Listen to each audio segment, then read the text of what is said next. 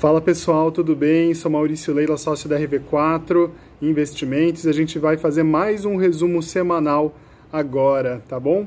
Então, essa é a semana do dia 12 ao dia 16 de julho. Aconteceram muitas coisas nessa semana, das quais a gente vai começar a conversar agora.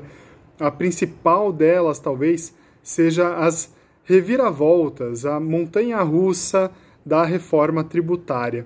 Ah, todo mundo sabe já nesse momento que foi enviada uma proposta de reforma tributária pelo governo federal para o legislativo, e essa reforma ela desagradou gregos e troianos, ou seja, ela foi bastante controversa. Ela tem pontos positivos que ajudam o governo, de certa forma, a trazer um pouco mais de uh, racionalidade, talvez, para a cobrança de impostos, porém ela foi vista por muitos como uma forma de arrecadar mais e isso não foi nada bem visto, que acaba atrapalhando muitas empresas que geram recursos para o país. Então, o que aconteceu agora na reviravolta positiva, digamos assim, foi uma proposta do legislativo de diminuir um pouco mais a carga tributária do imposto de renda, caiu também a proposta até agora, ao que tudo indica, caiu a proposta de tributar fundos imobiliários, que já está no momento delicado e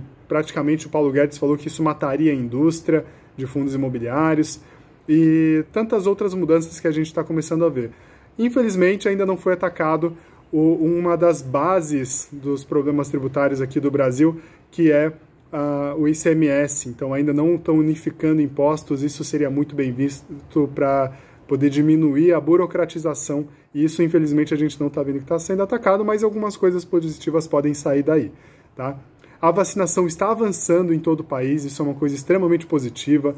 Isso permite com que mais é, empresas elas voltem a reabrir as portas, para que as pessoas voltem um pouco mais à normalidade e dessa forma consigam uh, trazer mais negócios para o país como um todo, né? pessoas voltando a trabalhar, eh, empresas voltando a faturar, porque a gente passou por tempos bastante complexos nos últimos um, dois anos e isso aos poucos a gente começa a ver que vai ter mais normalidade nisso, até porque a vacinação já está chegando na casa dos 30 anos, ou seja, a população mais vulnerável já pelo, já pelo menos já foi vacinada a primeira vacina. E agora a gente teve uma surpresa muito negativa nessa semana, que foi ontem a aprovação da LDO do fundo eleitoral. Eu lembro quando foi feito esse é, primeira discussão, né, se deveria ter um, um fundo eleitoral bancado pelos contribuintes, foi feita muita discussão no Congresso e no final aprovaram 2 bilhões de reais para isso. Ontem, no calar da noite, sem muita discussão, foi passado de forma talvez é, até surpresa, né, uma grande surpresa para todo mundo, uma proposta de aumentar o fundo eleitoral de 2 para 6 bilhões, ou seja, com pouca discussão a gente vê três vezes mais de custo para o contribuinte. Isso com certeza é uma coisa que não contribui em nada para o debate político, para a gente confiar nesse Congresso. Infelizmente é uma coisa complicada para todos, né? A gente está no meio de uma pandemia e a gente não vê isso com bons olhos, tá? Então agora vamos falar um pouquinho, sair de política, falar um pouquinho agora de números. O CDI nesse próximo mês deve já estar tá voltando para casa do 0,35%, ou seja, já chegou a bater 0,15, agora já está chegando em 0,35%. Isso é bom para quem tem dinheiro investido no curto prazo. E a Selic a gente já imagina que para o final do ano vai para casa dos 6,7. O IPCA nesse ano, ou seja, a inflação, ela já está na casa dos 4%. A gente imagina que vai fechar mais de 6% nesse ano, bem acima da meta. Ou seja, nós sempre recomendamos produtos que protegem o investidor de inflação, porém não dá para ser toda a carteira.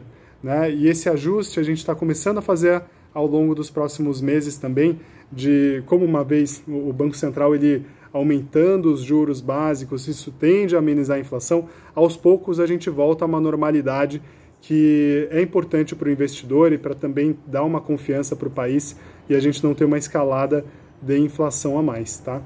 Nessa semana a bolsa ela fechou em queda, né? Tá fechando em queda de 1,5%, o dólar também queda. Então, isso é bom também para a inflação. A gente está vendo um viés de alta para a bolsa, porém um pouco mais moderado até o final do ano. O dólar, a gente também espera um pouco mais de queda, de acordo com as previsões da XP Investimentos, Vamos acompanhar, porque isso aqui é uma montanha russa e uma caixinha de surpresas ao mesmo tempo.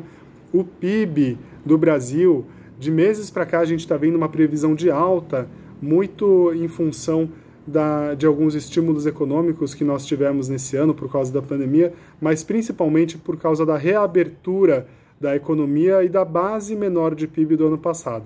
Então a gente pretende ver uma aceleração no PIB para esse ano, talvez acima dos 5%, vamos ver, tá? E sobre mercado de forma geral, a gente está construtivo ainda, né, é, com relação a ativos de risco como bolsa, e a gente acredita ainda que tem potencial para subir, mas um pouco mais de cuidado, até porque a gente já viu a bolsa subir bastante. Como que a gente consegue aproveitar um cenário de subida, porém com mais cautela. A gente recomenda hoje em dia bastante operações estruturadas, onde você ganha com uma alta ou queda moderada da ação, você ganha um cupom pré-fixado, acaba sendo uma, é, muito atrativo para o investidor para pegar um movimento de mercado um pouco mais lateralizado. Tá? É um risco-retorno bem favorável para ele, mas desde que seja bem analisado.